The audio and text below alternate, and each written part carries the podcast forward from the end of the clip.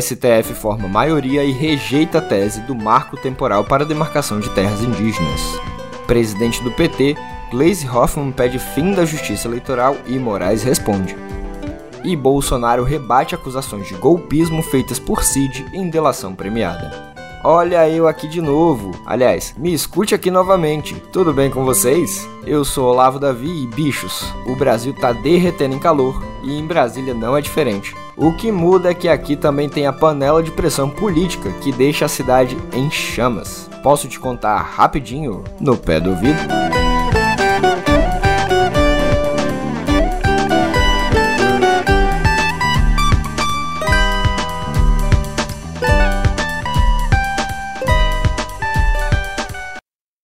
Quatro linhas da Constituição. Jogar fora dessas quatro linhas. Tudo dentro das quatro linhas da Constituição. Todos jogarão dentro das quatro linhas da Constituição. O ex-presidente só falava nisso. Apesar de constantemente sair do dito constitucional, Jair sempre usava o bordão meio futebolístico, meio comediante, para garantir a quem quisesse acreditar que ele era um chefe de Estado que prezava pelo jogo democrático. Sacou? E adivinhem o que foi que ele disse por meio de sua defesa para rebater as acusações do tenente-coronel Mauro Cid de que ele, Bolsonaro, chegou a ter reuniões com a cúpula das Forças Armadas para debater um golpe. Pois é, depois de Cid o colocar no centro do planejamento de ruptura democrática na delação feita à Polícia Federal, Bolsonaro tem cada vez mais as digitais expostas em um projeto golpista para o Brasil. De acordo com Cid, Jair recebeu das mãos de Felipe Martins, então assessor especial da presidência, uma minuta de um decreto de estado de sítio com convocação de novas eleições e permissão para prisões de adversários políticos. Ainda conforme o depoimento de Cid vazado por Globo e UOL, o ex-presidente convocou os comandantes das três forças para discutir o teor daquela manobra. O almirante Almir Garnier, que comandava a marinha, se animou todo e disse que estava dentro os outros dois comandantes, porém, deram para trás. Enfim, a defesa de Bolsonaro negou isso tudo e ainda disse que vai tomar medidas cabíveis, entre aspas, contra Mauro Cid, ainda que não tenha citado nominalmente.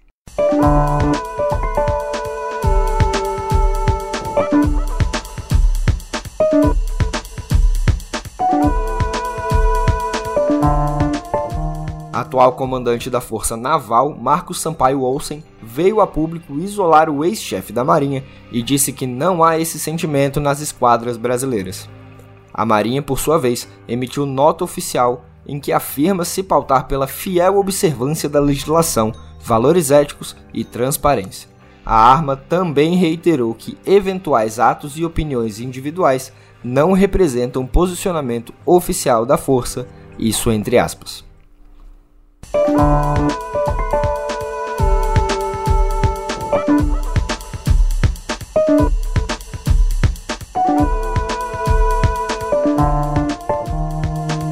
O tema repercutiu bastante e, como não podia faltar, o ministro da Defesa já saiu em defesa dos militares. José Múcio, aquele mesmo que não via risco nos acampamentos golpistas e não queria criar mal-estar com uma eventual ordem de retirada dos, agora sabemos, terroristas. Bom, José Múcio disse que as falas de Cid não atingem um único fardado que esteja na ativa. E, mesmo que fosse verdade, o que falar então daqueles que passaram há pouco para a reserva, não é mesmo? De qualquer forma, o colunista Guilherme Amado, do Metrópolis, apontou que sete dos oito almirantes da cúpula da Marinha já estavam onde estão até hoje, desde o fim do governo Bolsonaro. E aí, ministro?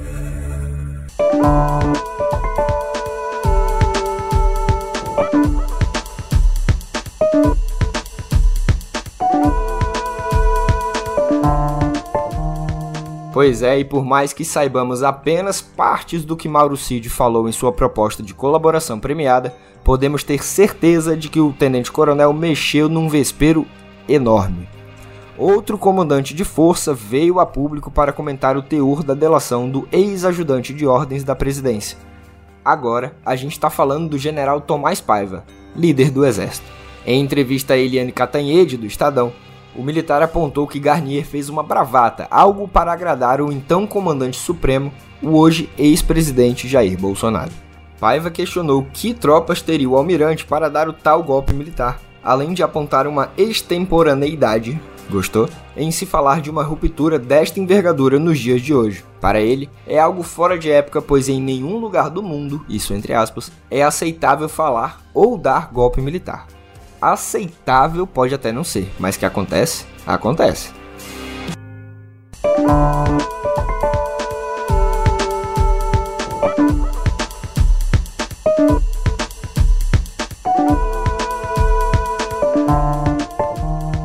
Não tem como sair desse assunto porque ontem, quinta-feira, o terrorista Wellington Macedo de Souza, preso por colocar uma bomba nos arredores do aeroporto Juscelino Kubitschek, aqui em Brasília, compareceu à CPI mista do 8 de janeiro. Ele ficou calado, é claro, mas, seguindo os passos de um outro golpista, Macedo pareceu se animar com uma colaboração premiada proposta pela relatora da comissão, a senadora Elisiane Gama, do PSD maranhense. Ao menos foi isso que a defesa fez questão de deixar claro na sessão de ontem.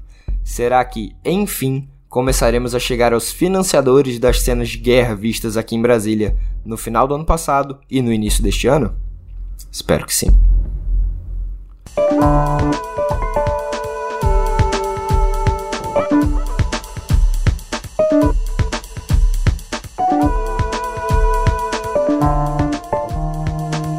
Saindo do assunto golpe, ou mais ou menos saindo dele pela tangente, no próximo dia 26 acaba o mandato do Procurador-Geral da República, Augusto Aras. Apesar do lobby dos ex-governadores baianos Rui Costa e Jacques Wagner, é muito improvável que Aras seja reconduzido ao cargo.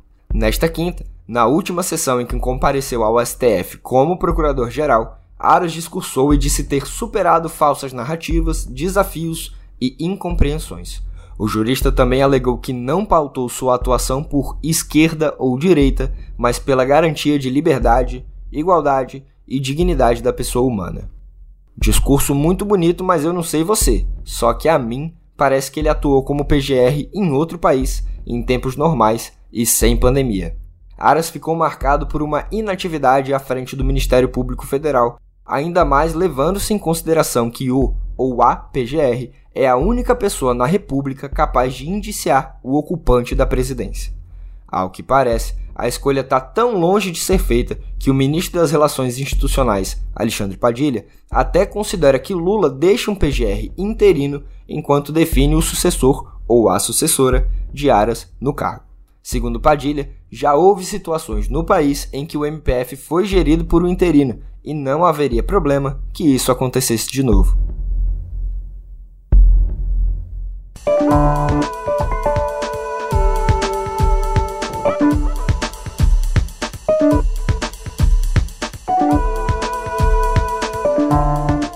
Voltamos a falar de eleições, mas parece que a mesa está meio desconfigurada.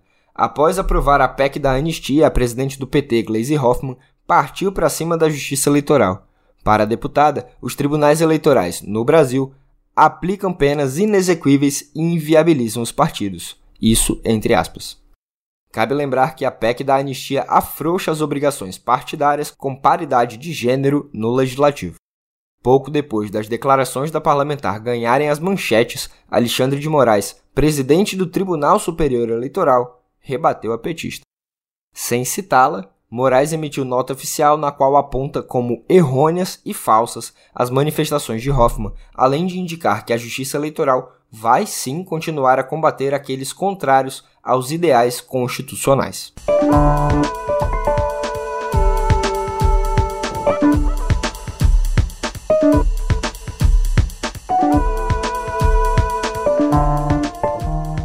Quem vai ficar com Val? Pois é, a vida partidária do senador Marcos Duval está tão complicada quanto as histórias que ele tem contado ultimamente. Duval tinha fechado acordo com os senadores Alci Lucas, aqui do DF, e líder do PSDB na Casa Alta, mas a executiva nacional do Tucanato negou a filiação dele, que deixou o Podemos após as polêmicas armadilhas mambembes que montou para minar a autoridade e o poder de Alexandre de Moraes.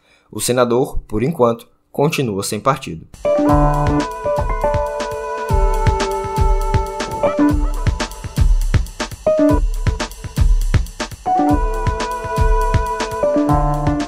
Ainda falando de Congresso, pois ontem a CPI do MST, instaurada na Câmara, teve o relatório final divulgado.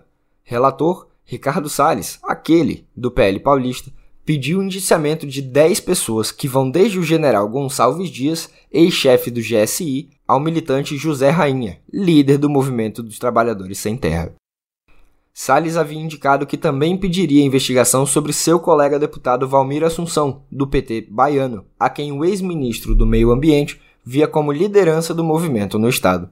A retirada do deputado da lista de indiciamentos é um esforço de Salles para passar sua boiada também nas comissões de inquérito. O documento será votado na próxima terça.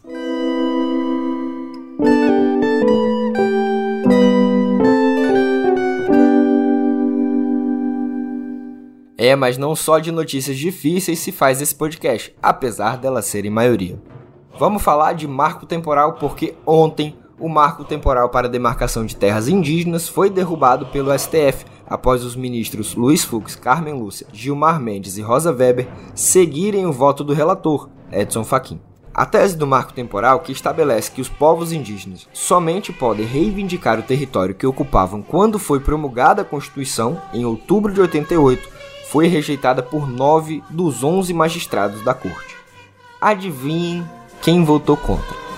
Pois é, Apenas André Mendonça e Nunes Marques, os bolsonaristas e indicados por Bolsonaro, foram a favor da tese.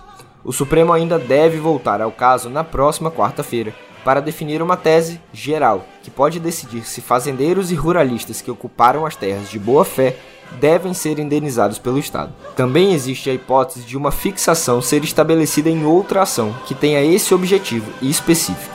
A decisão tem repercussão geral para casos semelhantes nas instâncias inferiores. Pois é, só que apesar da vitória, juristas indígenas temem que uma proposta de emenda à Constituição seja aprovada no Congresso, estabelecendo um marco temporal via legislação, ainda que a medida possa ser posteriormente questionada na Justiça.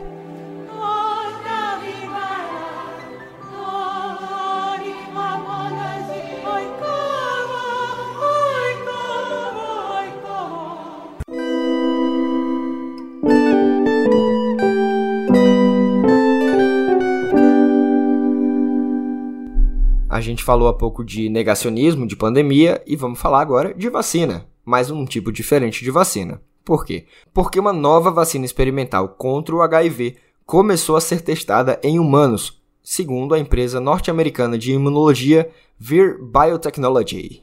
Gostou? O imunizante VIR-1388 foi projetado para estimular a produção de células imunológicas, conhecidas como células T, que reconhecem diferentes proteínas do vírus causador da AIDS. Essa fase vai avaliar a segurança, a capacidade de gerar reações adversas e uma resposta imune de três doses diferentes da vacina, comparadas ao placebo. Os resultados iniciais devem estar disponíveis no segundo semestre do ano que vem.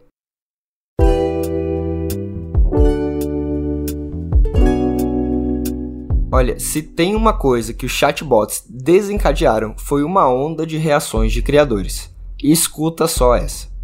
Criadora do ChatGPT, a OpenAI é alvo de um processo protocolado na justiça norte-americana pelo Sindicato dos Escritores dos Estados Unidos. Além da organização, alguns autores se juntaram à causa de forma individualizada, como John Grisham, autor de O Sócio e a Firma, George R. R. Martin, como é difícil falar esse nome, criador do universo de Game of Thrones, e Ellen Hilderbrand, escritora de 28 Verões e Fim de Semana 5 Estrelas. A acusação é que a corporação de tecnologia tem cometido, abre aspas, roubo sistemático em larga escala, fecha aspas, já que, segundo a ação, o ChatGPT usa livros de forma indiscriminada para alimentar modelos de linguagem da ferramenta de inteligência artificial. E não é só sobre violação de direitos autorais, não. Outra acusação é que o chatbot é usado atualmente para gerar livros de má qualidade, por meio de plágio dos autores ou mesmo da apropriação de trechos de escritos nas respostas aos usuários. Um programador chamado Liam Swain teria usado a ferramenta para escrever, entre aspas, as sequências ainda não concluídas das Crônicas de Gelo e Fogo, de Martin.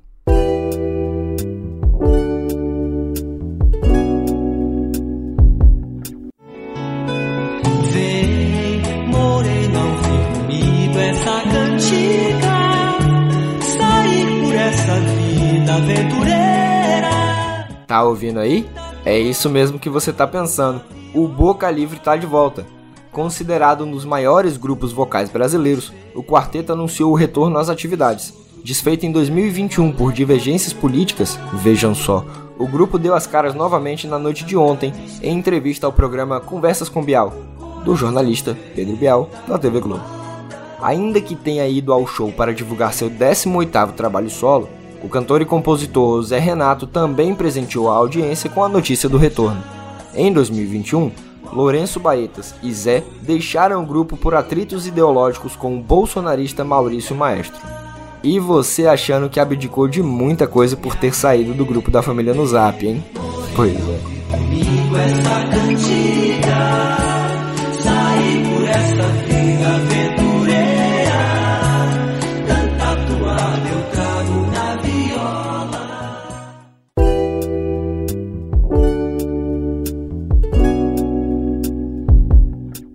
Errar é humano, a burrice é insistir no erro. Com esse ditado bem antigo em mente, a Companhia das Letras está tentando se redimir com seus autores.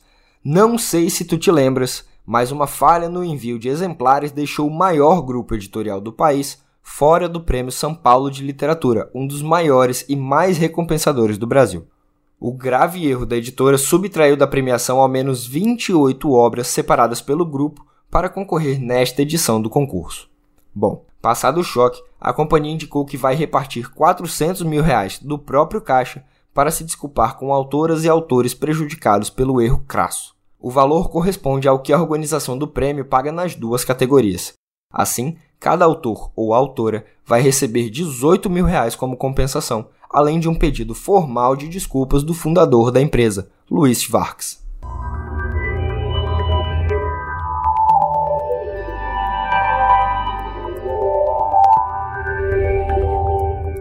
Na nossa aba de tecnologia, os executivos da Apple, Eric Hill, chefe do setor de serviços, e John Dine chefe de inteligência artificial, serão testemunhas perante a Justiça dos Estados Unidos no julgamento contra o Google.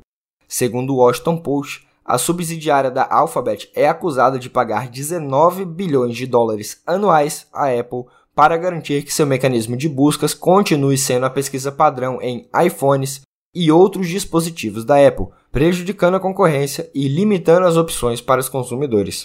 O acordo, que já dura 18 anos, garante que praticamente todos os smartphones vendidos nos Estados Unidos, tanto iPhone quanto Android, sejam vendidos com o Google pré-instalado. A companhia está sendo julgada por supostas práticas ilegais de monopólio digital, violando leis antitrust.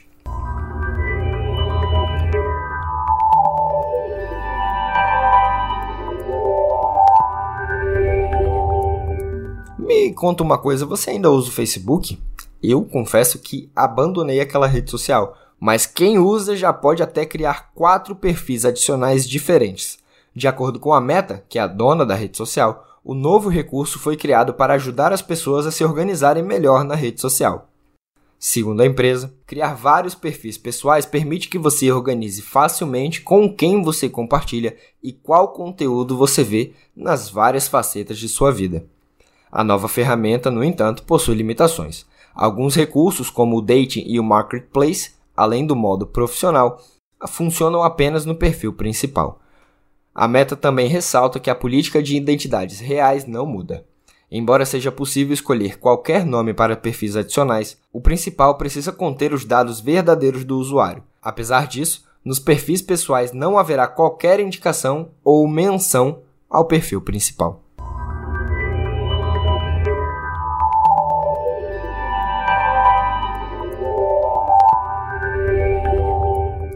E eu aproveito a sua audiência para te fazer um convite e olha, um convite imperdível.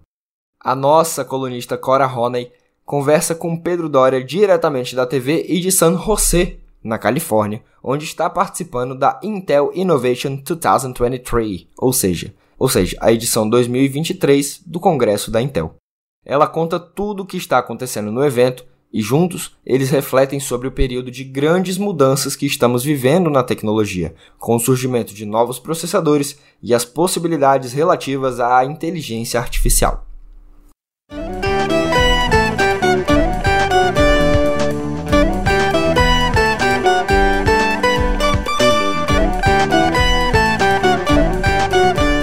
Sensacional, né? Realmente um convite imperdível, até porque a Cora é uma das pessoas mais fofas do mundo, além de inteligente como poucas pessoas no mundo. Aproveita e segue o Meio nas redes sociais, arroba canal Meio, que vamos postar lá tudo que sair desse programa especial do Pedro e Cora. Se quiser, me segue também, arroba Outrolavo. Te vejo em breve, ok? E você me ouve em breve também, porque eu me despeço com aquela velha promessa de voltar na próxima semana. Até!